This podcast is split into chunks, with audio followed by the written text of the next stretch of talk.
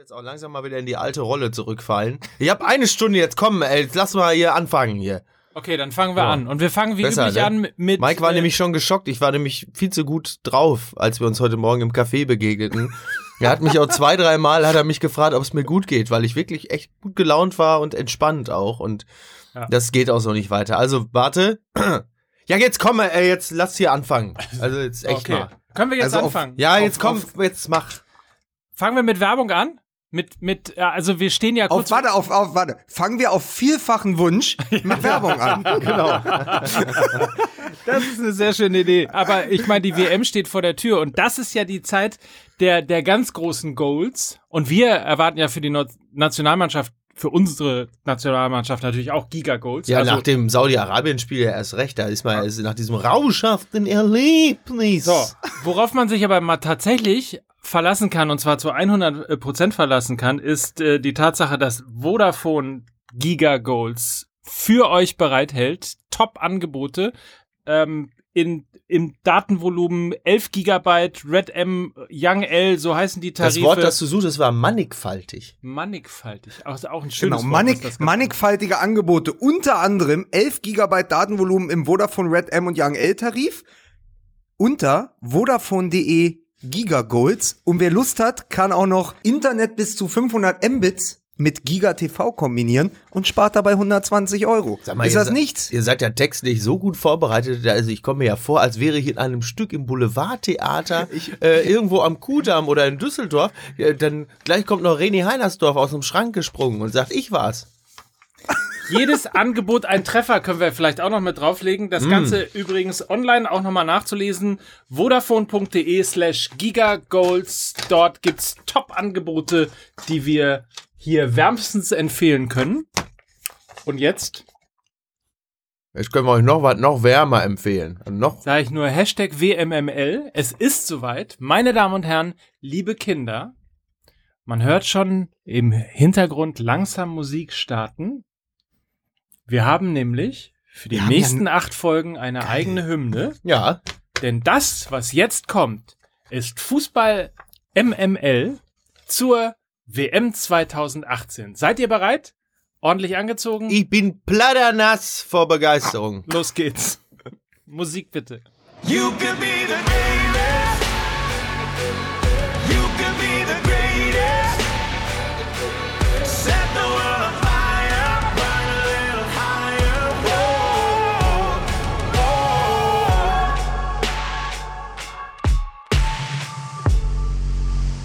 So, ist nämlich nicht hier wie bei armen Leuten. Ja. Wir haben wie jede gute Sportsendung Ja. zur WM eine Hymne. Zac Brown und Sir Roosevelt war das mit It Goes On. Ja. Wer sagte gerade, ist so ein bisschen Gladiator-mäßig? Lukas, ne? Nee, ich sag's. Nee, das sagte Mike. Ist aber immer, wenn Mike was Schlaues sagt, dann ist es auch auf Twitter so. Da habe ich das gesagt ja klar. Ey, das, ey, ey, dieser Song ist auch ein bisschen Gladiator-mäßig. Aber der, der gehört ja zu diesem, der gehört ja, glaube ich, auch im weitesten Sinne zu diesem Film äh, Operation 12 Strong, wo zwölf Männer irgendwie durch die äh, Ebene von Afghanistan reiten. Das ist ja im Grunde die DFB-Kampagne, die sie sich nicht mehr zugetraut haben nach 2008, als sie die Bergsteiger aufs Matterhorn geschickt so. haben. Oder auf die Das Zugspitze. können sie ja machen, wenn es nach Katar geht. Dann können sie das Ding ja nochmal wieder, wieder aufkochen. Gladiator. Operation 12 Strong. Fünf Oscars. Hier Hollywood, Malibu, Schlei, Harley Tour mit Arnie. Ja. So, hier. So. Ich trete schon hier aufs Mikrofon, das Umfeld. Herzlich willkommen. Hier ist Fußball MML oder besser gesagt Fußball WMML. Eine von acht Ausgaben zur Fußballweltmeisterschaft 2018. Bei unserem Lieblingsdespoten Putin sind wir zu Gast, also quasi bei Freunden. Und ich begrüße zum richtigen Zeitpunkt mit einer Banane im Mund. Hier ist Mickey Das Beisenherz. ist unfair. Jetzt gerade, wo ich die Banane im Mund habe. Hallo. Bilder, die wir nicht mehr aus dem Kopf bekommen. Sätze, wie sie sonst nur Michaela Schäfer Ich habe, ich habe Lust, ich habe lustvoll gerade noch an der Banane rumgeleckt, um Mike so ein bisschen auf Touren zu bringen. Das ist dir gelungen. Ich bin Mike Nöcker, das zweite M von MML und Richtig. begrüße wie immer irgendwo in Berlin. Das ist Lukas Aus Vogelsang. dem Keller im Berghain. Genau, im, im- im Wedding, de, dem Gulag von Berlin. Ich stimme mich schon mal ein. Sag mal, aber äh, erste Episode, also quasi WMML Episode 1, da wissen zumindest alle Star Wars-Fans, das kann nichts werden, ne? Du bist der und du bist der Jar Jar Binks. Mist, ich habe den mir, der Du bist steht der hier auf dem Jar Jar Zettel. Binks von Hier steht, pass auf, pass auf, auf meinem Zettel steht Episode 1 und dann Überleitung und Mike Nöcker ist der Jar Jar Binks von MML. Du bist so eine Drecksau, Alter. Schön, ne? Ja, macht euch eure Witze gegenseitig kaputt. Weißt du was? Ich hab dir, ich hab dir, wie damals im Derby, Bernd Meyer, du hast dir den Ball hingelegt, wolltest den Abschlag machen und ich kam von hinten wie Carsten Janker und hab ihn dir einfach weggenommen und dir ins eigene Tor geschossen. Ne? Die Älteren werden sich schön. erinnern. Ja. Pass mal auf, dass ich nicht wie Jens Lehmann deine Schuhe nehme und die oben aufs Tor werfe. Das war, ehrlicherweise muss ich sagen, ich fand Jens Lehmann in seiner Schlussphase als Keeper, ich fand das so witzig, in den letzten, ich glaube, es waren zwei Jahre bei Stuttgart, als er dann genau das Saliovics Schuh einfach aufs Tor geworfen hat, dann wo dieser, wo dieser äh, Fan, Schrägstrich, Kritiker ankommt und der ihm einfach die Brille von der Nase nimmt und weitergeht und der Typ hinter mir hergeht, ja, Sie können mir doch nicht einfach die Brille, also meine Brille, hallo, Moment mal, Herr Lehmann, Herr Lehmann, das ist so gut. Ach, herrlich. Aber, aber weißt du was? Er hat ihm eigentlich einen riesen Gefallen daran. Hätte er Sal Saliovic Schuh einfach da oben gelassen, hätte er denn am Ende nicht mehr beim HSV spielen müssen. Das stimmt. Auf seine letzten drei Karrieremeter. Ja, ne? stimmt. Hätte er mal auf Jens Lehmann gehört, so, hier hängen die Schuhe mal an den Nagel, tschüss. Dann, Ja. So. Wenn es So. danach geht, hätten aber viele Schuhe an den Nagel gehängt werden müssen. Ja, Jens Lehmann, und das ist natürlich ein schönes, äh, schöner Überlegung. Jens Lehmann, und das stand ja in der Bild, hat ähm, ja auch nochmal zu erkennen gegeben, wie es damals 2006 wirklich um ihn und äh, Oliver Kahn stand. Also das fand ich sehr interessant. Hab den Artikel allerdings dann doch nicht gelesen, deswegen kann ich jetzt gar nicht sagen, wie das jetzt war. Ich, ich hatte Ah, gehofft, bist- einer du von bist- euch hätte du- es vielleicht du, gelesen. Du, aber du, bist Kern- du bist verwirrt, wenn du hungrig bist. ja, aber im Kern ist es, glaube ich, einfach, ja, das spielt doch auf, mein, auf meine Kampagne an. So, jetzt lass uns mal ein bisschen anfangen. Also wir sind ja quasi in, am- im, zumindest thematisch in einem anderen Gewand. Wir müssen über ähm, Fußball reden. Wir wollen natürlich auch über Fußball reden. Ja. Damit spekuliert man zu diesen Tagen und in dieser Zeit immer ein bisschen damit, wer hat die Chance, Weltmeister zu werden, wer könnte weit kommen, wie steht's um die deutsche Fußballnationalmannschaft. Übrigens in blendender Tradition befinden wir uns im Moment gerade stimmungsmäßig zur WM 2006, zur WM 2014. Es ist alles, Alles wie scheiße. immer. Alles es wie ist immer. Wirklich, die Nationalmannschaft ist der letzte Dreck. Das kann so nichts werden. keiner von den Arschlöchern singt die Hymne. keiner hat die, die Hymne gesungen. Und, und, und überhaupt, wie konnte Yogi eigentlich nur, und wer ist Yogi überhaupt? Gar nichts kann er. So, Was hat er denn schon gewonnen? Also, sag mir einen Titel. So, WM hat er gewonnen. Hast du gerade Be- hast du gerade hast du gerade Beatle gesagt? Dann Sag mir einen Beatle. Ja, hier Ringo Starr, mein Freund. Ringo, der- was machst du denn jetzt? Der fünfte Beatle, John, Paul, Ringo und Yogi. Ne? und George natürlich. Aber, aber Mike, Mike hat natürlich recht. Es ist unglaublich. Ich habe ja äh, die- die Zeitung die Woche nochmal extra, äh, extra vorsichtig gelesen. Ja? Pessimismus und Hysterie. Ja? Das scheint, das scheint von der WM das Ding zu sein. Und habe dann tatsächlich nochmal äh, mir die ähnlichen Artikel von vor vier Jahren zu Gemüte geführt. Und da war natürlich exakt auch alles schlecht. Total. Vor allem Pessimismus und Hysterie, das könnte man auch so ein bisschen auf die deutsche Fahne schreiben, so wie Ordem e Progresso auf der brasilianischen, dann einfach auf der deutschen Fahne Pessimismus und Hysterie, oder? sehr schöne Idee. So. Sehr, sehr Das schön. war Fußball MML Episode 1 Ja. Zur Weltmeisterschaft. Jetzt wissen wir auf jeden Fall schon mal, wie die, der Titel der Folge heißt. Ja. Lass mal aufschreiben. Pessimismus und Hysterie. So. Sehr gut. Ich habe ich hab noch einen besseren Titel in petto für später. Aber das, Okay. das, jetzt bleiben Sie dran, liebe Hörer. Den besseren Titel gibt es in etwa 25 Minuten. Hast du wieder mit einer Berliner Kreativagentur die ganze Woche zusammengesessen und für teures Geld Titel für Fußball MML entworfen? mit, mit Jung von Matt Sports. Ja.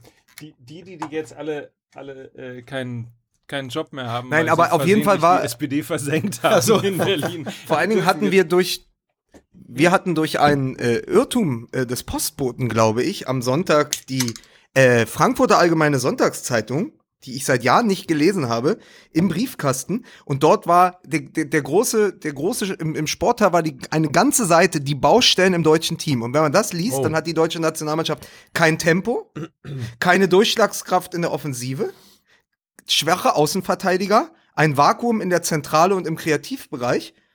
Und von der Bank aus reicht's auch nicht. Ja, wobei das echt absurd ist, ne? Weil, also, War das die Ausgabe von 2000, die du, die du erfunden hast? genau, der Jeremies, der ist auch mittlerweile noch, der ist auch nicht mehr viel Vor los. vor Und allen den was- was- Ramelow, den sollte man auch was- nicht von was- Beginn an spielen lassen. Pa- Pass auf, um, um Mike den Fehler nicht durchgehen zu lassen, ja, diese schlimme Weltmeisterschaft 2000. Boah, Aha, wer kann sich nicht, witzig. wer Oh, kann, Mike, wer ey, kann sich oh. nicht erinnern, ey, boah. Oh, Mike, ey, oh. Das war kein. Ach komm, ihr seid Oh, doch. Mike, ey, super, ey. Komm, Super, wir, warte mal, Mike. wir, wir, wir fangen noch mal an. Musik. Wir haben ja auch eine Hymne, Zac Brown und Sir Roosevelt, It Goes On.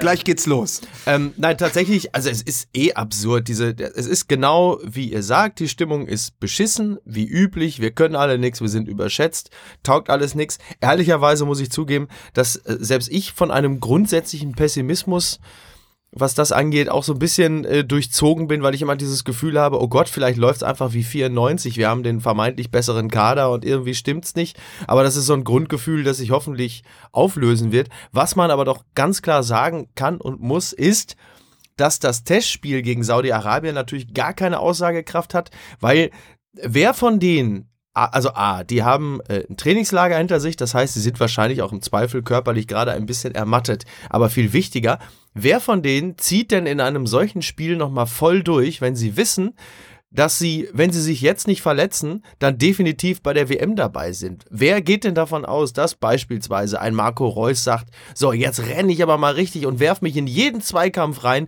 weil hier gegen Saudi-Arabien, da gilt es. Also absolut bescheuert, davon auszugehen, äh, dass, dass ausgerechnet dieses Testspiel jetzt etwas darüber aussagt, inwieweit diese Mannschaft fit für das Turnier ist. Also das ist der, der totale Unzeitpunkt, um herausragende Leistungen zu sehen von einer Mannschaft. Und jetzt kommt nun wirklich, jetzt kommt, jetzt, jetzt kommt, jetzt, pass auf, jetzt kommt ein Satz. Ja gut, Deutschland, ja, ist eine Turniermannschaft, ja, sicherlich. Ja, Aber, ähm, also auf 94, dann ist halt die Frage, wer macht in dem Team den Effenberg? ja. Und äh, was anderes ist aber, wenn man sich nochmal die Lage von vor vier Jahren anschaut, und das habe ich getan, da war die Überschrift, ein echter Stürmer muss reichen. Also mit dem 36-jährigen Miroslav Klose ins Turnier, als einziges Backup Mario Götze, der ja damals Ersatzspieler bei den Bayern war. Dann hieß es, Kroos ist kein Kämpfer und spielt zu viele Alibi-Pässe.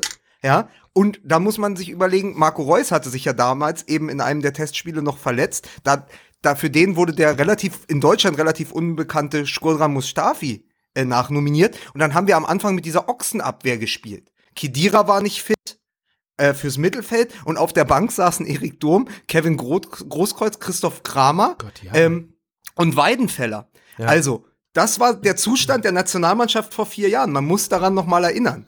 Das ist natürlich heute was ganz anderes. Also allein der Blick auf die Bank. So, weil wir, wir haben ja viel letzte Woche auch über die Nominierungen gesprochen, aber allein der Blick auf die Bank, wenn du dir überlegst, Erik Dom, Kevin Großkreuz, Christoph Kramer, Skrodran Mustafi. Und heute hast du, Reus kommt mit, Gündogan kommt mit, Süle, Rudi, Goretzka. Das ist ja schon, also von der Tiefe des Kaders her, ein Riesenunterschied. Ja.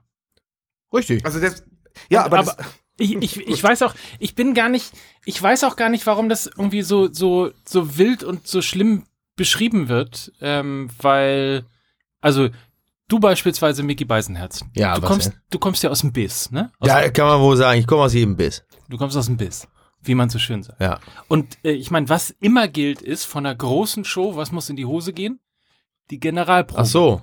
Ja, nee, aber die Shows, an denen ich mitwirke, die gehen auch so in die Hose. Ne? Also das ist schon ganz bei mir. Nein, aber man sagt Ja, ja, über klar. Generalproben, dass Ja. die immer in irgendeiner Form in die Hose gehen müssen, weil dann das gesamte Team noch mal ein bisschen geschärfter ist, Ja. weil man noch mal ein Stück weit mehr konzentriert ist darauf, eben dann, wenn es zählt, tatsächlich die große Performance und die gute und die, die, die auf den Punkt Performance sozusagen loszulassen. Ja, ja, also ich sehe das, genau, wenn es, wenn es etwas Positives zu sagen gibt äh, über dieses Testspiel gegen Saudi-Arabien, dann tatsächlich, dass es ein bisschen die Sinne geschärft hat, dass man einfach merkt, okay, das ist jetzt hier kein Selbstgänger. Übrigens war Saudi-Arabien auch gar nicht so schlecht. Also die haben echt ein paar ganz gute, ganz gute Leute dabei.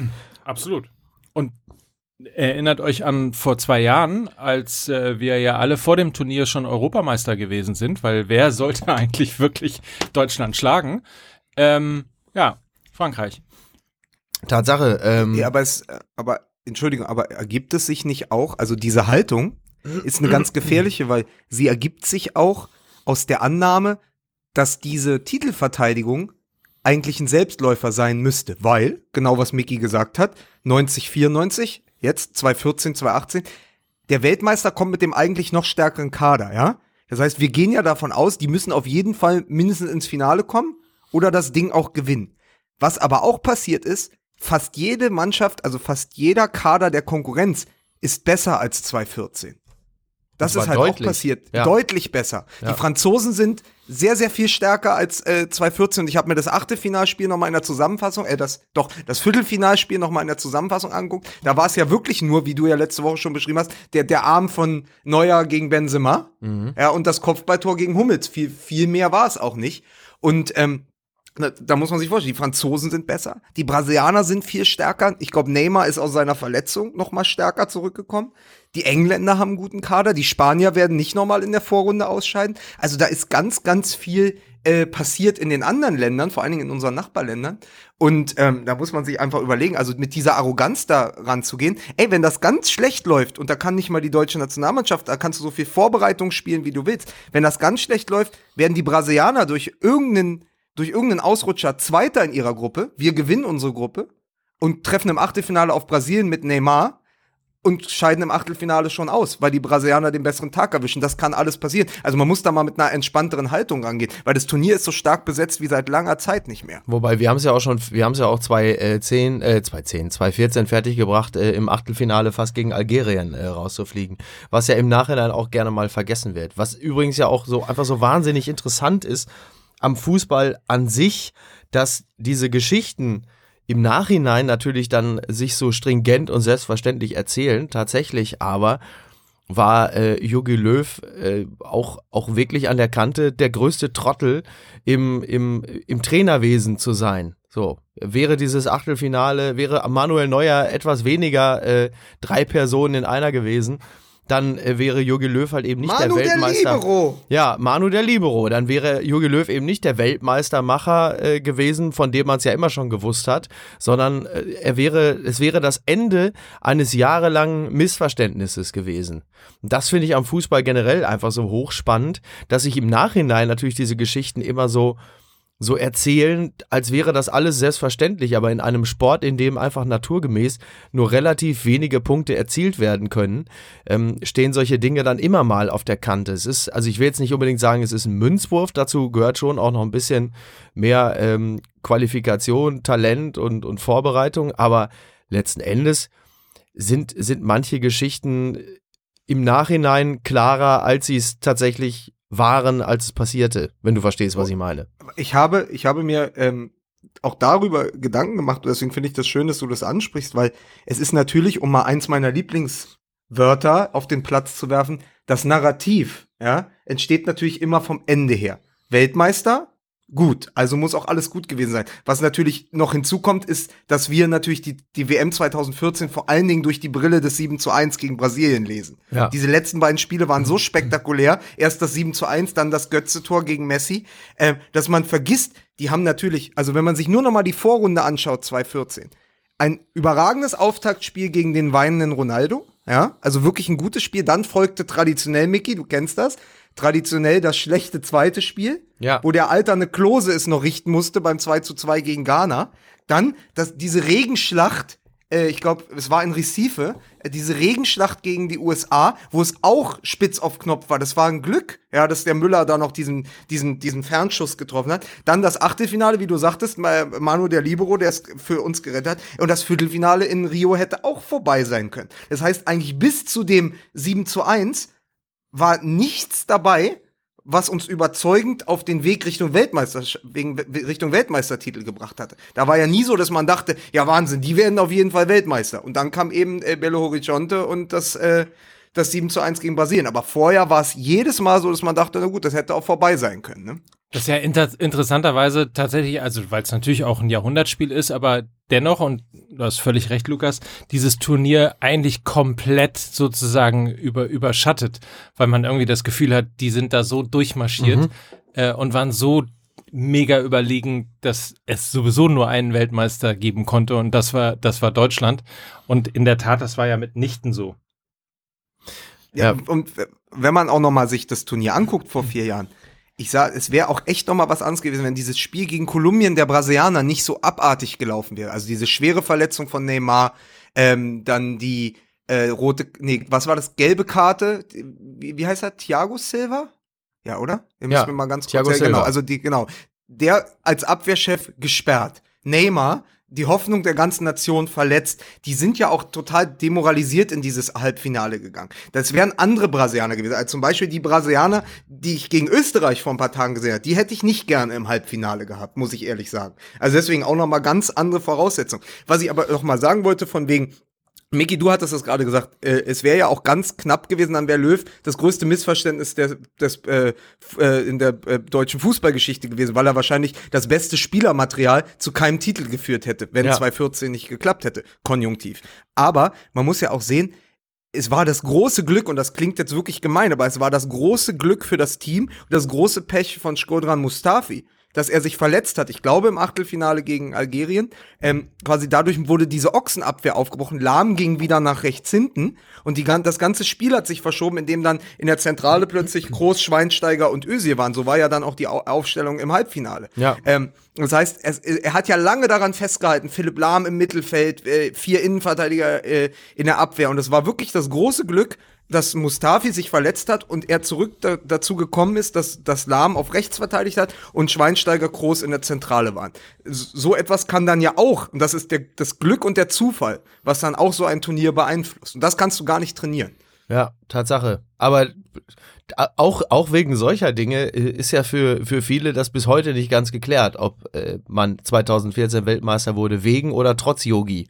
Ich glaube, das wird ihn auch bis zum Ende seiner Bundestrainerkarriere begleiten, diese Diskussion. Es sei denn natürlich, ähm, er wird jetzt halt nochmal Weltmeister. Ne?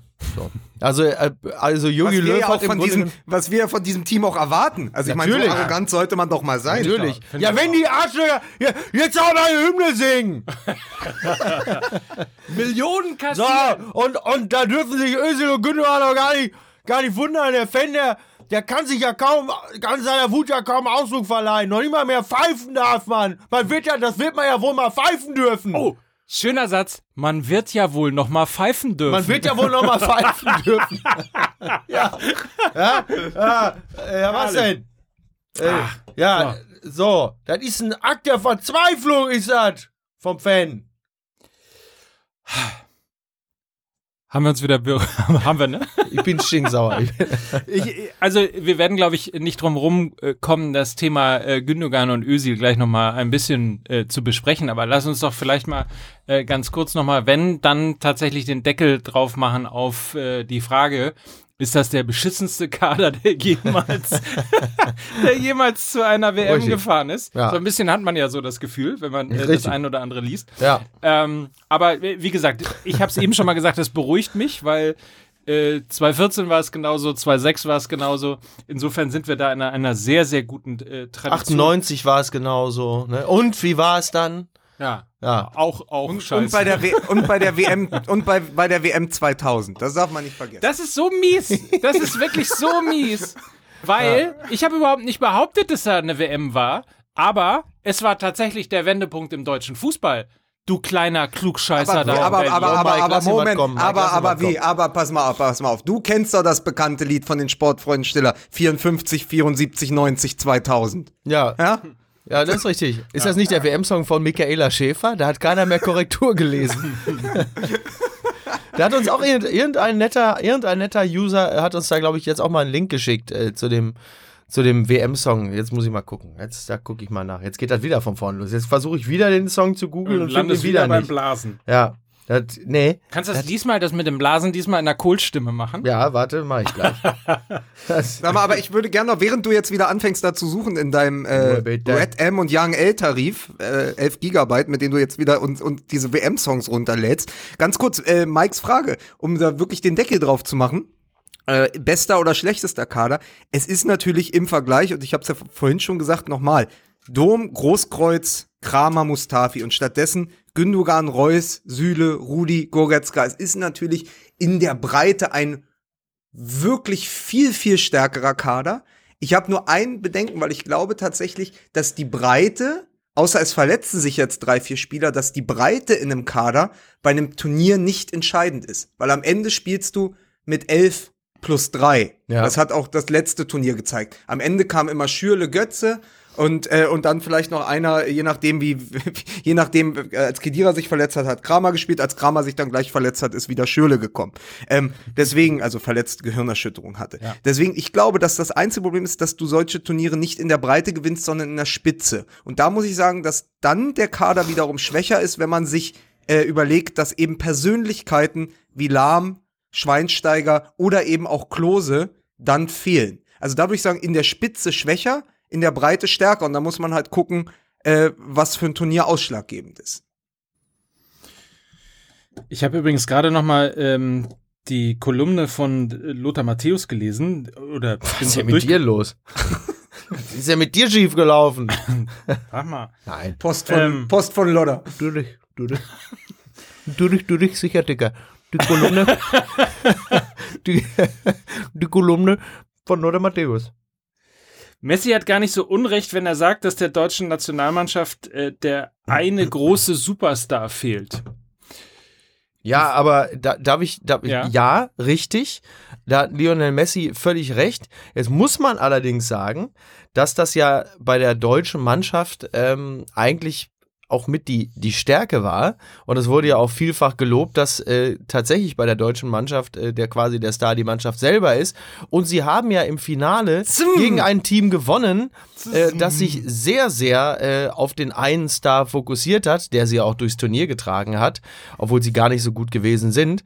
Und äh, da hat sich ja wohl das Team durchgesetzt, äh, bei der ähm, die Mannschaft der Star gewesen ist. Also von daher sollte uns da jetzt nicht so äh, Angst und Bange Also, vor mir sein. ist es tatsächlich auch lieber, als wenn ich eine Ma- Mannschaft habe ohne den einen Topstar, als eine Mannschaft nur mit einem Topstar, wie zum Beispiel Polen oder Ägypten, wo es dann alles auch an einem, an einem hängt. Man muss aber auch sagen, gerade auch die Spieler, ähm, Mike, die ich ja gerade genannt hatte, Klose, Lahm, Schweinsteiger, das sind alles Weltstars am Ende gewesen. Aber das ist ja auch nicht dieses Superstar-Ding gewesen. Auch das waren ja Mannschaftsspieler, die einfach ganz, ganz wichtig waren für die Struktur dieses Kaders und, und für den Weg zum Titel. Aber es ist ja nicht auch ein Schweinsteiger oder gerade ein Klose, der ja sehr zurückgenommen äh, ist außerhalb vom Platz, überstrahlt ja nicht alles, so wie Messi oder, oder Ronaldo. Und deswegen würde ich sagen, das war 2014 gar nicht anders. Und 2010 übrigens, als, als sie im, äh, äh, als sie durch das Turnier gerauscht sind, da, da kannte man die meisten Spieler gar nicht. Ne? Also ich glaube nicht, dass das der große Nachteil ist, ähm, was Messi da sagt und was äh, Lothar Matthäus da sagt. Ähm, also dass der Nachteil ist für dieses Turnier. Ich glaube eher, dass es wieder ein Vorteil ist, dass diese Mannschaft so gut besetzt ist. Und was man halt noch mal sagen muss, wir, wie lange und wie viele Monate haben wir darüber gesprochen? Wir haben es letztes Jahr, ich habe es noch im Ohr in einer der Folgen am Ende des Jahres, hat, hat, äh, hast du, glaube ich, gesagt, Mike oder Mickey, einer von euch beiden, wie toll wäre das, wenn der Gündogan und der Reus diesmal fit wären? Was hätten wir dann für einen Kader? Und weil alle sprechen immer darüber, ja, der beste junge Spieler der Premier League äh, und so, er hat den Sané nach Hause geschickt. Hat mal jemand gesehen, was der Gündogan, zu dem wir ja noch kommen, aber rein vom Spielerischen her, rein vom Fußballerischen, was der abgeliefert hat bei Manchester City in der vergangenen Saison? Das ist doch Weltstar-Niveau gewesen. Absolut. Neben De Bruyne im um, Mittelfeld. Um, um nochmal äh, äh, äh, Lothar hier mitzuzitieren, aus der, aus der Kolumne äh, bei Sky zu zitieren. Er sagt im Grunde genommen das Gleiche, doch auch bei unseren vier Titeln war die Geschlossenheit und die Einheit auf dem Platz unser großes Plus. Im Finale von 54 stand mit äh, Puschkasch der Fußballstar schlechthin für Ungarn auf dem Feld. 74 war es Johann Cruyff für die Niederlande, Maradona 1990 bei Argentinien sowie Leo Messi 2014 und am Ende hat die Geschlossenheit an, am Ende hat sozusagen das Team gewonnen und nicht der Superstar. Also Ja, insofern. wieso reitest du ihn dann am Anfang erst rein? Den Weil Matthäus. ihr, ich habe ihn überhaupt nicht reingeritten, sondern ihr seid sofort dazwischen gegrätscht, habt nur den Namen Lothar Matthäus gehört und seid irgendwie schier schon, schon, hat uns schon eine Krawatte. Ja, so, so pa Pavlov-mäßig. Mir ist direkt, Ja, mir ist direkt der, so. der, der Hassgeifer, die Lefzen runtergelaufen. Das, das, jetzt seht ihr nämlich mal, es lohnt nämlich hin und wieder auch mal irgendwie Lothar zu lesen. So, Ja. Das nur am Rande. Der große, hast du, so wie den Schätzing, wenn man da sagt, hast du dir den neuen Matthäus schon geholt? Guck mal, Lothar, Lothar und Schätzing in einer Reihe. Oder? Ja. Nicht schlecht, nicht so schlecht. Klassische, Kinder, während, Schwarm, klassische Schwarmintelligenz. Ja, während, so, während äh, Miki gut. Beisenherz immer noch äh, Michaela Schäfer sucht, Es ist wirklich nicht einfach. äh, das Also ist jetzt dieser- physisch oder immer noch im Internet? beides. Ja, vor allen Dingen, wenn man Michaela Schäfer äh, im Internet sucht, dann kommt man relativ selten auf den Text von irgendetwas. sondern Aber wollen, aber wollen wir währenddessen nicht mal über, äh, über das Kohlsche Verhalten äh, des Deutschen Fußballbundes und Oliver Bierhoff sprechen, die ganze Krise einfach aussitzen zu wollen mit Was? Gündogan und Özil damit und quasi das über, Thema für beendet? gut, ich, Damit bin ich über gut gefahren. Hört sie auf. So. ähm, Interessanterweise übrigens habe ich gerade äh, gelesen, dass Jogi Löw ja schon ähm, 14 Jahre mittlerweile Trainer der deutschen Fußballnationalmannschaft ist. Das bedeutet Wahnsinn, ja, ne? dass es tatsächlich mittlerweile Kinder, zum Ja. Beispiel meine, auf Ja. der Welt gibt, ja, die äh, als Kanzlerin nur Merkel und als Trainer nur Löw können. wirklich. Ja, Ja. Crazy. Ja, und- so ist es. Ja, tatsächlich, Jogi Löw ist der Helmut Kohl äh, des, ne, des der Nationalmannschaft. So das, sieht's- das ist der, der Trainer der deutschen Einheit. Ja, genau. Ich bin der Trainer der Einheit. ähm, ja, also, warte mal, ich, ich komme hier nicht Was- weiter. Es ist Du wirklich. kommst auch nicht ins Thema rein. Du fehlst Ja, jetzt ich auch finde ein bisschen. auch. So als, so als, als intellektuelles Grundrauschen gehst du mir gerade ein bisschen ab. Ja, ich versuche auch wirklich immer diesen Text von Michael. Er ist im, im Internet, ich glaube, der ist so du kontrovers. hattest, ja, wir dass haben er- vor einer Woche, wir haben vor einer Woche aufgesetzt. Du hättest eine Woche Zeit sich gehabt. Das, mal- guck mal, das, das, mal das, das, wirft, das wirft ein Schlaglicht auf deine Arbeitsmoral für diesen Podcast. Du hast eine Woche Zeit, Ja. um dich einzulesen in den Text von Michaela Schäfer. Wann machst du's, wenn wir on air sind? Das geht nicht. Das sind Thomas Gottschalk, das sind Gottschalksche Verhältnisse, die kann ich nicht tolerieren. Ich habe den Scheiß vier Monate mitgemacht backstage, als er sich das Haarteil hat reinpflanzen lassen und So, die Texte zerrissen hörst du auf! Das ist jetzt, jetzt ist sofort Schluss hier. Das wird ja hier justiziabel. Ne? Nur weil der Gottschalk dein Wolfgang Priklopil war, ja, heißt das noch lange nicht, dass du das jetzt hier. Äh, Was so. hast du eigentlich, was hast du eigentlich mittlerweile mit diesen, mit, mit, mit diesen ganzen pathologischen? Letzte Woche der Lubitz, jetzt der Prikopir. Was Stimmt, ist denn ne? los? Stimmt. Liest, liest du zu viel Stern Crime? An dieser, oh Gott, an dieser Stelle möchte ich noch mal ganz kurz erwähnen, was meine Mutter gesagt hat, als Natascha Kampusch damals äh, bei Reinhold Beckmann war. Und am nächsten Morgen saßen wir beim Kaffee zusammen und meine Mutter rührt so in dem Kaffee, so wie Felix Magath im Tee und dann sagt die, "Sag mal, ich habe gestern, ähm, habe ich die Kampusch bei Beckmann gesehen. Also, so ganz normal ist die auch nicht.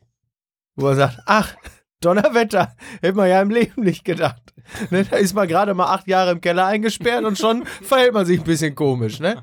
Also wirklich erstaunlich. Naja, Also gut. So. Jetzt, wo, jetzt, wo auch die Stimmung im selbigen ist. Ja. Danke, äh, Micky Beisenherz. Versuchen wir doch noch mal. Ich, ich stelle jetzt einfach mal die Frage, um hier den Bogen äh, zu kriegen. Äh, wie viel Politik, wie viel politische Aufladung verträgt der Fußball und verträgt so ein WM-Turnier? Naja, also die, das finde ich ja sowieso immer super lächerlich, wenn so Sätze kommen wie, ja, man darf den Fußball und ein solches Turnier nicht für politische Zwecke missbrauchen. Finde ich schon mal, finde ich schon mal sehr gut. Warte noch mal. Ja, Sag ihn noch mal, komm. Sag ihn noch Ja, komm. zum Mitschreiben. Ja, so. ja. Das ist schon, das finde ich schon sehr, sehr spannend. Ähm, äh, das, das Problem, was ich halt mit dieser ganzen, äh, also erstmal, erstmal geht der DFB meines Erachtens und Bierhoff und so ja auch nicht besonders gut damit um. Sie machen, wenn sie diese Diskussion Pofalla-mäßig für beendet erklären, ähm, ist das, da- ist das Aufbegehren derer, die das durchaus noch für diskutabel halten, natürlich umso größer. Dann, dann kommen auch die Pfiffe, die meines Erachtens aber nur zum Teil damit zu tun haben, dass der durchschnittliche Fußballfan sich kritisch mit dem System Erdogan und der Demokratiefeindlichkeit dort auseinandersetzt, sondern meines Erachtens kommen da auch noch ein paar ganz andere Dinge hoch, die äh, bei dieser Gelegenheit dann billigend mit in Kauf genommen werden. ähm, Dinge, die natürlich speziell Fußballer wie Özil seit ihrer Nationalmannschaftskarriere begleiten. Da mengt sich dann halt eben auch und offensichtlich wurde das im Doppelpass, im Sport 1 Doppelpass auch breit getreten. Dann mengen sich halt eben wieder diese ganzen Absurditäten mit rein, wie, ja, der singt ja noch nicht mal die Hymne mit und so. Wo man sagt, das ist mir wirklich furzegal. Aber es ist ja ob die trotzdem, die es ist ja trotzdem ein Unter, es ist ja trotzdem ein Unterschied, ob jemand die Hymne nicht mitsingt oder sich kurz vor einem Turnier äh, mit dem Staatspräsidenten der Türkei, wo einfach das ganze, das ganze Verhältnis zwischen Deutschland und der Türkei und einfach die politische Lage eh so aufgeladen ist, dass man sagt, exakt das, was du nicht gebrauchen kannst vor so einem Turnier, ist ja passiert. Also, also viel schlechter hätte es ja gar nicht laufen können. also, und da, das ist wirklich, das ist wirklich ein Unterschied. Ich weiß, dass es eine Menge Leute gibt, die sagt, der, der singt die Hymne nicht, ja.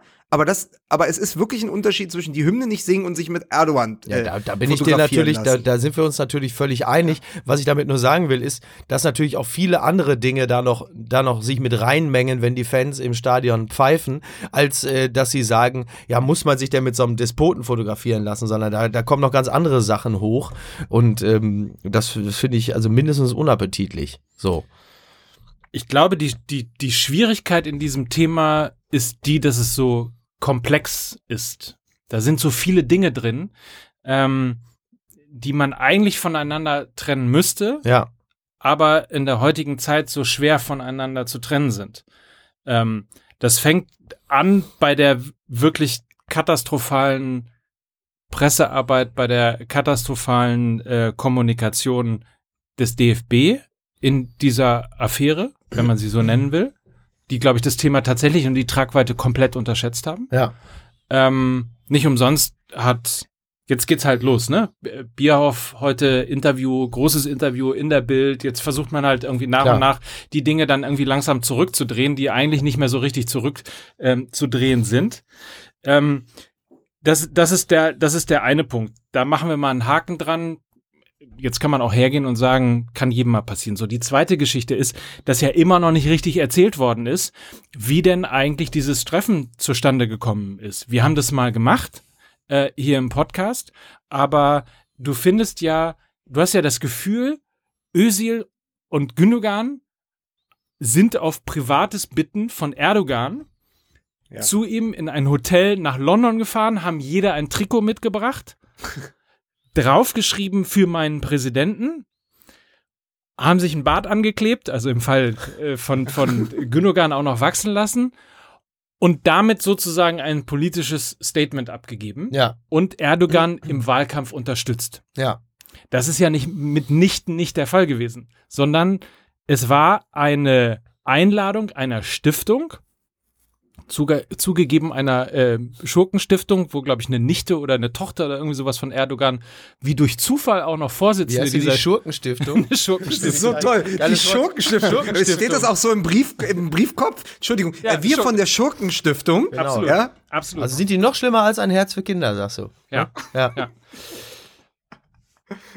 Es ist schön, wie er mich immer aus dem Konzept bringt, aber ich Die äh, versuche mal wieder rein. Die Warte, jetzt sammel, jetzt sammel doch mal deinen Gedanken. Das ging auf eine, das ging in eine, in eine sehr gute Richtung. Ich, So, ich, ich wollte also einfach es, nur zuhören. Es, es war eine, eine Stiftung von äh, in, in England lebenden Türken, also türkische Community sozusagen, und die haben in dieses Hotel eingeladen. Das Trikot war schon da und der Schriftzug, zumindest ist es das, was ich äh, aus Kreisen des DFB gehört habe, und der Schriftzug für meinen Präsidenten stand bereits drauf. ja, so. Ja. Und die Tragweite, dass zwei türkischstämmige Spieler dahin gegangen sind, die haben sie ganz offensichtlich unterschätzt. Und jetzt gibt's den einen Spieler, nämlich Gündogan, der etwas schlauer damit umgegangen ist, weil er den Präsidenten Steinmeier angerufen hat und gesagt hat, pass auf, wir müssen uns treffen, ähm, wir müssen das gerade biegen und sich dann auch noch geäußert hat in der Öffentlichkeit. Der andere Spieler hat es etwas weniger schlau gemacht, nämlich Mesut Özil, der hat einfach gar nicht geredet und der wird wahrscheinlich auch die ganze WM über zu diesem Thema nicht, nicht, nicht reden. So, aber trotzdem ist die große Frage, warum heizt dieses Thema so auf? Warum ist insbesondere Özil immer der böse Türke? Wo er übrigens vor acht Jahren, das hat hier mein Freund, der Autor, um das auch mal zu sagen, Lothar Goris, äh, sehr schön im, im Spiegel geschrieben. Erinnert euch an das Foto vor acht Jahren der Kanzlerin, die in die Umkleidekabine gekommen ist, Ja. wo Özil mit bedecktem, äh, mit unbedecktem Oberkörper, was im Übrigen eigentlich ein Affront für die muslimische Welt ist. Ja. Ähm, ja, besser als wenn sie unbedeckt gewesen wäre. Ne? also, ein Tod muss Ich man wollte sagen, sterben. dieses, dieses Treffen, dieses, ich glaube auch, dass dieses Treffen von vor acht Jahren der Grund war, warum sie jetzt bei Anne Will nochmal Partei für ihn ergriffen hat. Da schwingt, da schwingt doch noch was mit. Zu dem Zeitpunkt übrigens ist Özil äh, ausgepfiffen worden im Stadion und zwar äh, von 40.000 äh, deutschstämmigen Türken, die ihn äh, ausgepfiffen haben, weil er- Türkischstämmigen Deutschen. äh, von, von türkischstämmigen Deutschen, Entschuldigung. Ähm, Dankeschön. Konstellation. Ähm, weil er sich ein Jahr vorher Ja. Ähm, tatsächlich für die deutsche Nationalmannschaft und nicht für die türkische äh, entschieden hat. Also wir reden von einem Menschen, der offensichtlich einfach Immer irgendwo ist. immer zwischen den Welten ist, irgendwo keine wirkliche Heimat hat. Zwar aus äh, Gelsenkirchen kommt, dort geboren ist, aufgewachsen ist, aber ich habe ihn äh, jetzt am, am, am Wochenende gesehen äh, beim Länderspiel in, in Leverkusen ähm, mit seiner Entourage, mit seinem Berater und so weiter. und So. Alles Menschen, die alle Türkisch sprechen. Also ich glaube, ich glaube äh, tatsächlich ist, ist der Fall gar nicht, er ist glaube ich gar nicht so sehr, also ja, das stimmt, äh, grundsätzlich fühlt es sich so an. Ich glaube, im Kern ist es gar nicht so sehr. Er ist in Gelsenkirchen geboren. Ich glaube aber, er fühlt sich als Türke, er verhält sich auch wie ein Türke, spricht, er spricht so viel Türkisch, ähm, wie es gerade eben geht. Er spielt aber für die deutsche Nationalmannschaft, weil er in Gelsenkirchen geboren ist und weil die türkische Nationalmannschaft nicht in der Lage ist, wie die deutsche Nationalmannschaft Titel zu gewinnen. Und deshalb spielt er für Deutschland. Anders als beispielsweise Hakan Çalhanoğlu oder ähm, Nuri äh, Nuri Sahin. Das ist, das ist der Fall. Und aber, das ist aber, natürlich. aber wir haben doch, wir haben doch, guck mal, ich habe doch vor ein paar, vor den, äh, vor ein paar Wochen, als das hochkam, aus dem WM-Heft von Olli Wurm zitiert, wo er Özil über Heimat schreibt. Und er sagt, meine Mutter wollte, dass ich für die Türkei spiele. Mein Onkel Erdogan, der ja so heißt, wollte auch, dass ich für die Türkei spiele. Überleg mal, wie schwer das dann auch ist, für so jemanden, wenn er sagt, ich spiele für Deutschland, diese Entscheidung ja gegen die Familie zu treffen. Da geht's ja dann auch wieder um Ehre und Respekt, ja. Und gerade wenn das familiäre Umfeld vielleicht ein bisschen einfacher ist, ja.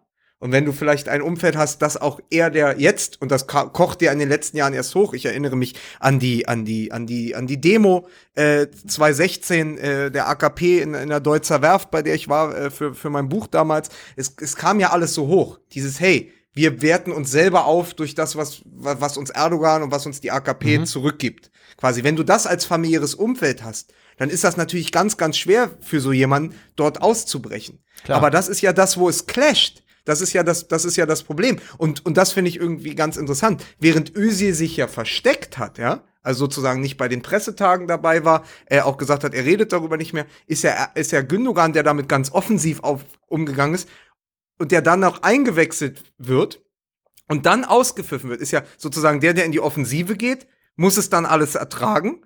Und Özil konnte sich halt zurückziehen. Das ist ja so schwierig bei der ganzen Sache. Aber was Also soll Özil auch erklären? Was soll, also wenn Özil sich jetzt, also abgesehen davon, dass Özil jetzt, sag mal, rhetorisch ähnlich in der Lage ist, sich aus Dingen herauszureden, möchte ich jetzt mal behaupten, was sollte er auch erklären? Was sollte er den Leuten erklären, was die, die, den deutschen Fußballfan beruhigen oder milde stimmen würde, was er aber tatsächlich auch, was deckungsgleich mit seinen Empfindungen wäre. Das wird es nicht geben. Er, er kann den deutschen Fans nichts erklären, was sie besänftigen würde. Zumindest ist wenn es nicht aber ist gelogen nicht das, sein ist soll. nicht, ist nicht genau das, worin der Clash liegt, dass, dass er so weit auseinander liegt, dass quasi das, das, das Empfinden der ganzen Sache, also für ihn und für Gündogan, war es richtig, zu ihrem Präsidenten zu gehen. Genau. Das natürlich aber die Empfindung des deutschen Fußballfans diametral entgegengesetzt steht, weil, Ja. weil, weil es einfach, es, es ist vom Erfahrungsraum her, gibt es keine Überschneidung. Das heißt, niemand kann den anderen jeweils nachempfinden. Das ist doch das Problem. Ja.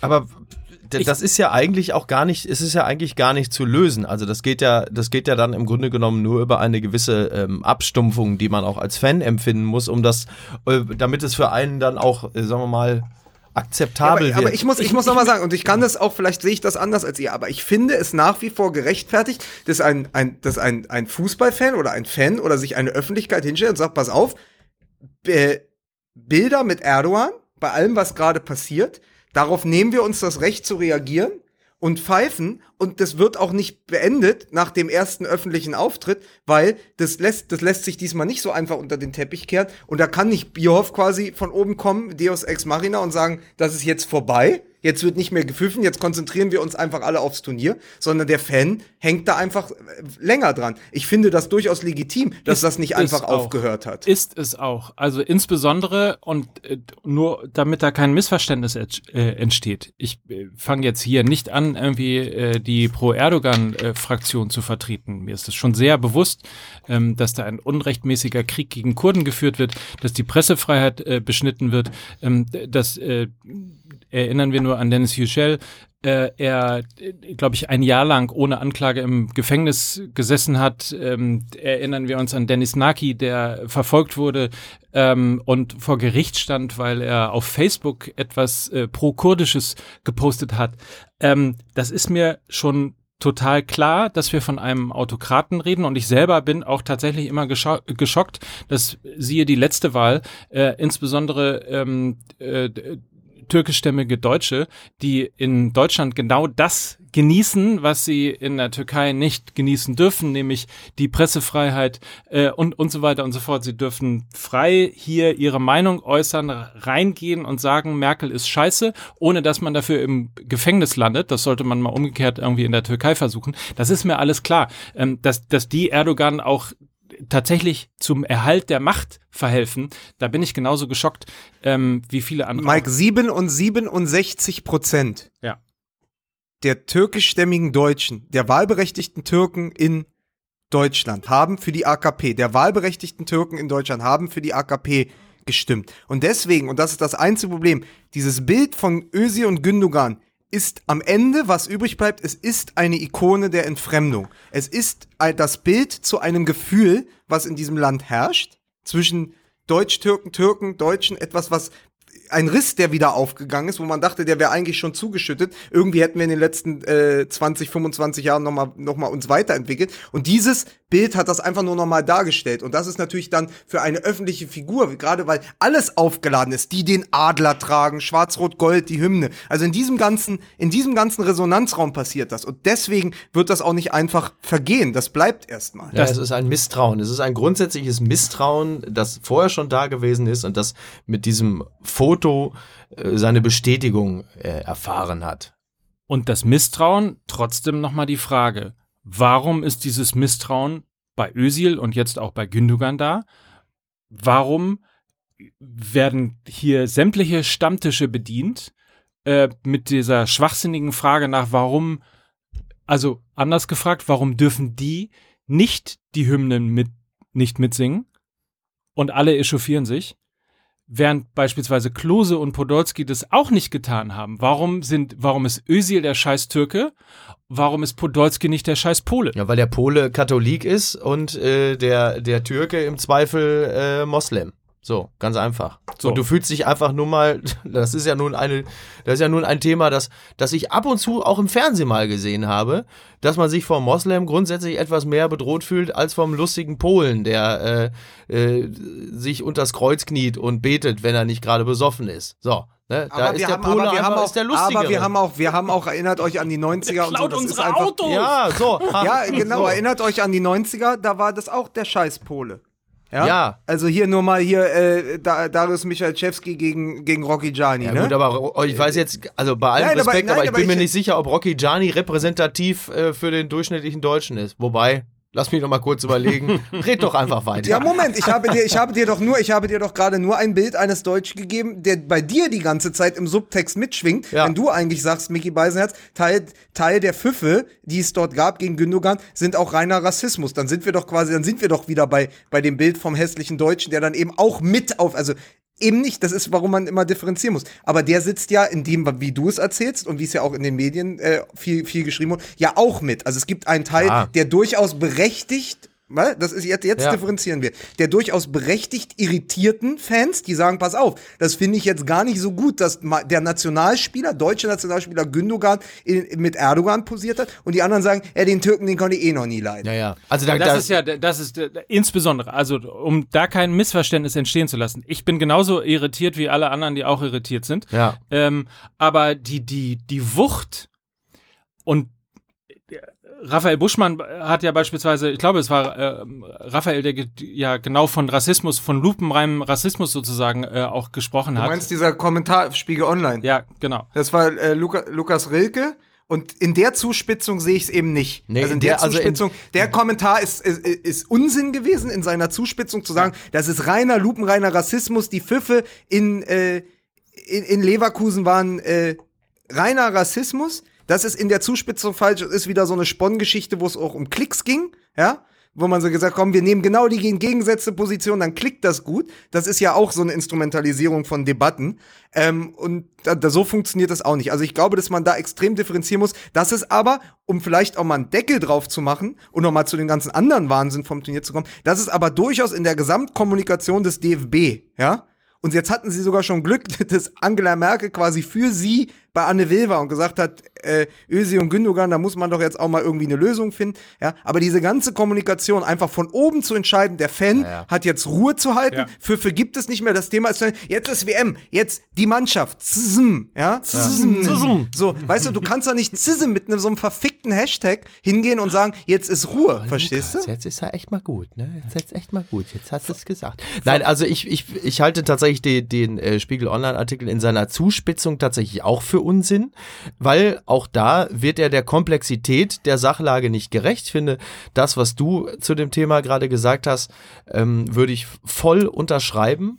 Also, dass dieses Bild ähm, tatsächlich so, dass ja, dass es eine Ikone geworden ist, ähm, weil es halt dieses dieses grundsätzliche Misstrauen bestätigt, dieses Gefühl von ja, siehst du, da kannst du ja machen, was du willst. Am Ende ähm, werden sie sich nie voll integrieren. Also da mengt sich wahnsinnig viel mit rein. Übrigens bei Gündogan ja in erster Linie Hand, ähm, Hand. Ich, da bin ich mir übrigens im, im Nachhinein gar nicht so sicher äh, welche Motivation ich eigentlich beschissener finde. Die von Özil, der einfach so schlicht ist, dass er denkt, wieso Erdogan ist doch super, weil Mama und Onkel sagen es doch auch. Oder bei Gündogan, der in erster Linie äh, wirtschaftliche Interessen verfolgt und sich deshalb mit, mit Erdogan gut stellt und noch ein paar anderen Entscheidern in der Türkei. Da, da bin ich mir wirklich nicht ganz sicher, was ich als Motivationslage fragwürdiger finde.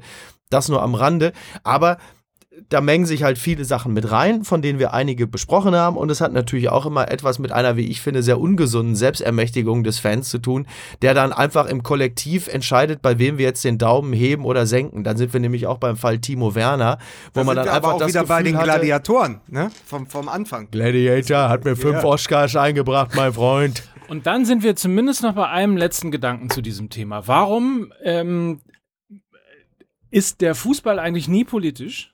Also wir, Ja. nee, äh, ernsthaft, von einem von einem Spieler verlangen wir, dass er politisch ist. Der Fußball hält sich aber komplett aus allem raus. Der geht 78 äh, nach Argentinien, der vergibt 82. Die haben da ein bisschen Glück gehabt nachher mit der Geschichte, aber eigentlich haben sie das Turnier äh, an die Franco-Diktatur äh, äh, äh, verliehen Genau, ja. oder vergeben. Gut gesagt, stimmt, ja, klar. Ne? Also das Zu dem ja, Zeitpunkt, wo es vergeben Aber, wird. aber 2008 war die in der Falco-Diktatur. so.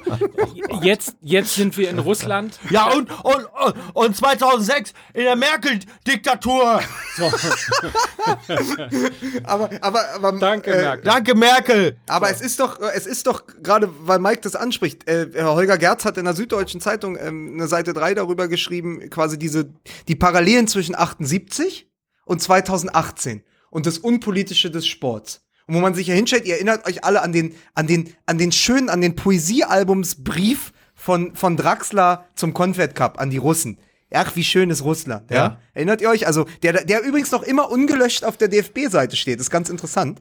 ähm, also, es ist, also dieses, als, äh, mit Scheuklappen zu solchen Turnieren zu fahren, als Fußballer, ist ja 78 genauso gewesen, wie es jetzt 40 Jahre später ist. Ja. Also, wir erinnern uns nur an das, an das mittlerweile ja, äh, wirklich äh, in, in die Geschichte eingegangene Zitat von äh, Berti Vogt, der, Ja. glaube ich, gesagt hat, äh, ich habe hier keine Folterkammern gesehen. Ja. Ja. Also das äh, in, in einer Junta, die ja Leute tatsächlich betäubt hat und, äh, und aus Flugzeugen in, ins Meer geworfen hat. Haben ja? Sie die wenigstens dann vorher die, betäubt? Dann ist ja eigentlich gar nicht so schlimm.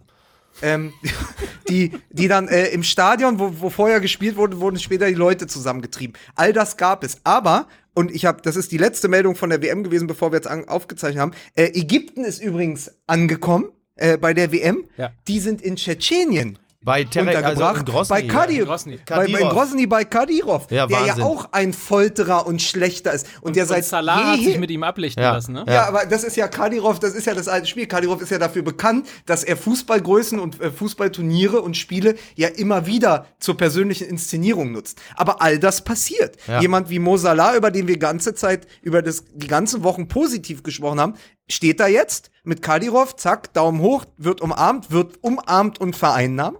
Ja, und dann bist du genauso weit wie vor 40 Jahren. Ja. Wir sind in Russland, äh, äh, die Ägypter sind in, in, in Grozny und plötzlich hast du ein wirklich sehr fragwürdiges Turnier, schon länger, aber jetzt natürlich in der Zuspitzung, wo jetzt, wir haben ja, vorher war alles Theorie, aber jetzt beginnen die Bilder. Jetzt wird es das Turnier der Bilder. Das heißt, die Inszenierung von Putin wird funktionieren, die Inszenierung von Kadyrov wird profitieren, äh, äh, wird funktionieren. Und deshalb meine Frage, ganz Im- kurz, nur Ja. mal. Meine Frage an euch ist, und damit, und das wäre dann vielleicht auch mein Titel für die Folge, darf man diese WM schauen als Fan? Darf man sie genießen? Ja, obwohl sie in Russland stattfindet? Oder müsste man eigentlich abschalten? Und da ist nämlich die Frage, Boykott oder Bolschoi? Oh Gott.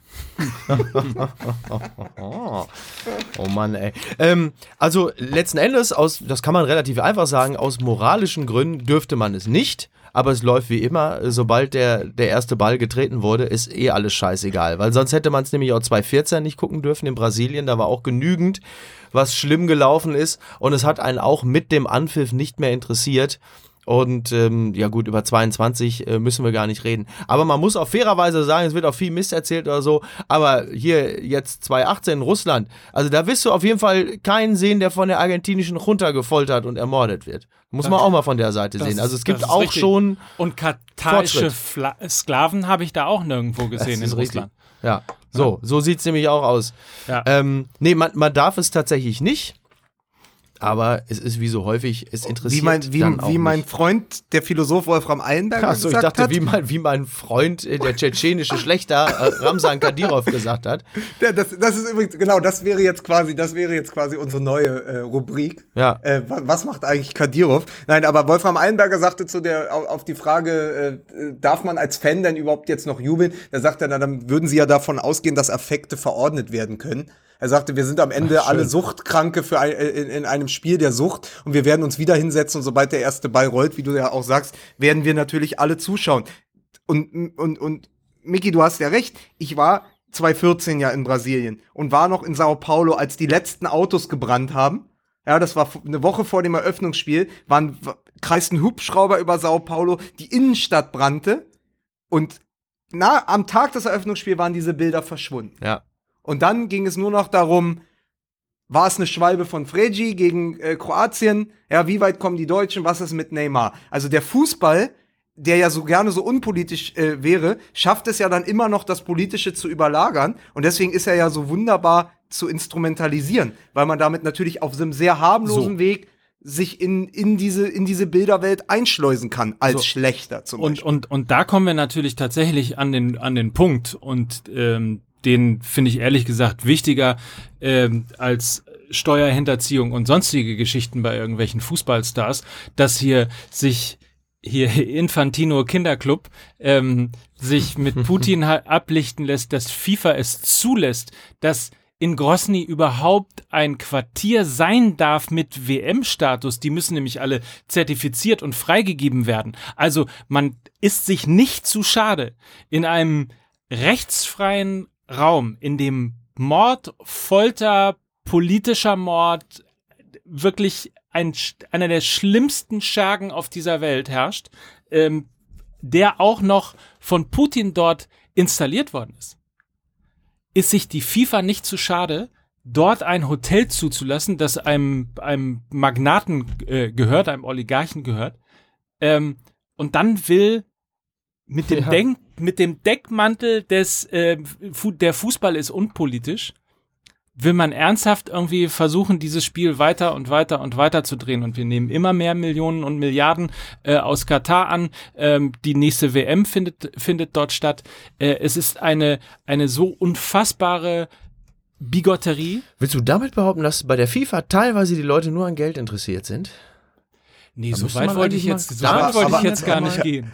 Aber Leute zum Thema Boykott, also wenn man zumindest es boykottiert und nicht hinfliegt, eins ist jedenfalls sicher, mit der Folge haben wir zumindest geschafft, dass wir nicht mehr nach Russland kommen dürfen. Also ein Visum, also wenn das hier jemand gehört hat, ein Visum bekommen wir drei nicht mehr. Das wird wohl nichts mehr. Nee, So, ähm, wer seid, was seid ihr hier? Äh, WMML? Ja, hier ist eure, äh, hier ist euer direkt ins Gefängnis. Das ist, ne? äh, das ist äh, absolut, absolut richtig. Wir können, pass auf, wir machen das folgendermaßen. Wir als Fan können die WM ja immer auch noch boykottieren, wenn wir im Achtelfinale rausgeflogen sind. Ne? Dann können wir sagen, weißt du was, äh, das ist auch wirklich jetzt hier mit dem ganzen System Putin und so. Nee, nee, komm, das boykottiere ich, das muss nicht mehr sein. So, ich muss los, Freunde, das hilft alles nichts.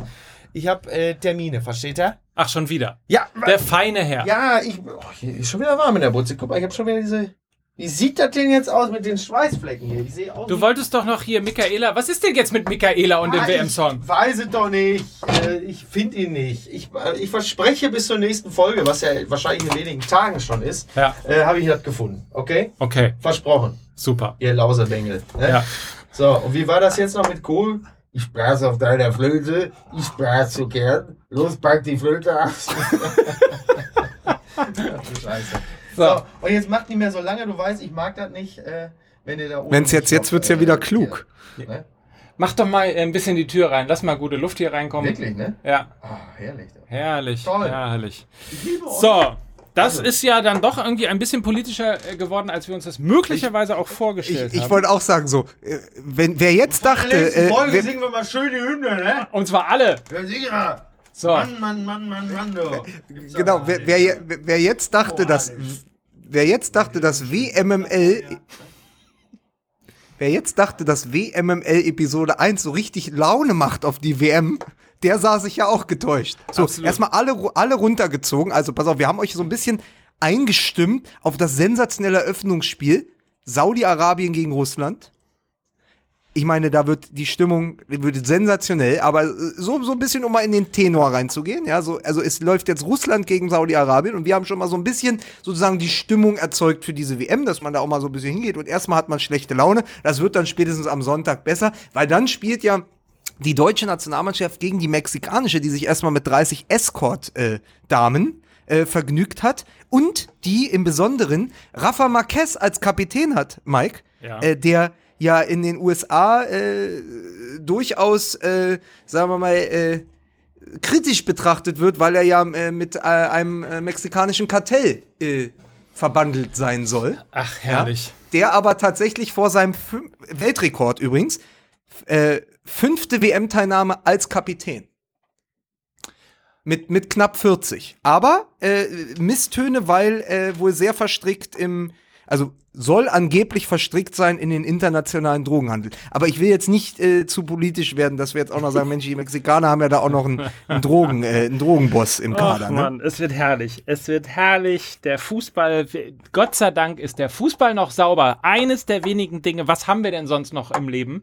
Aber der Fußball ist wenigstens noch sauber. Wir freuen uns auf die WM.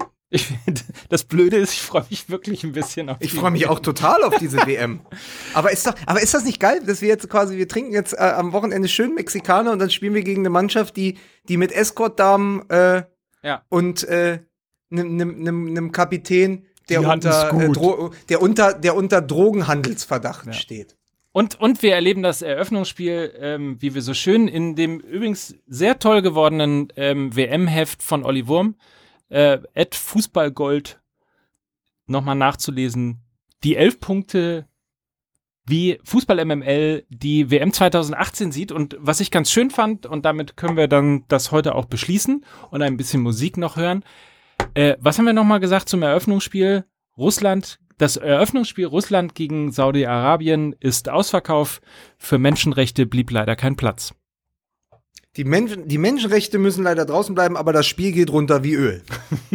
So, in diesem Sinne hören wir jetzt nochmal unsere offizielle WMML-Hymne, nämlich It Goes On von Zach Brown und Sir Roosevelt. Und äh, für alle, die während der WM mit uns ein bisschen kommunizieren wollen über Twitter, Facebook, das ist, Instagram ist ja oder durchaus auch äh, auf unserem Podcast gemünzt, ist das durchaus auch als Drohung zu verstehen. It goes on. It Goes On, auf jeden Fall. It goes on. Hashtag Bis- WMML.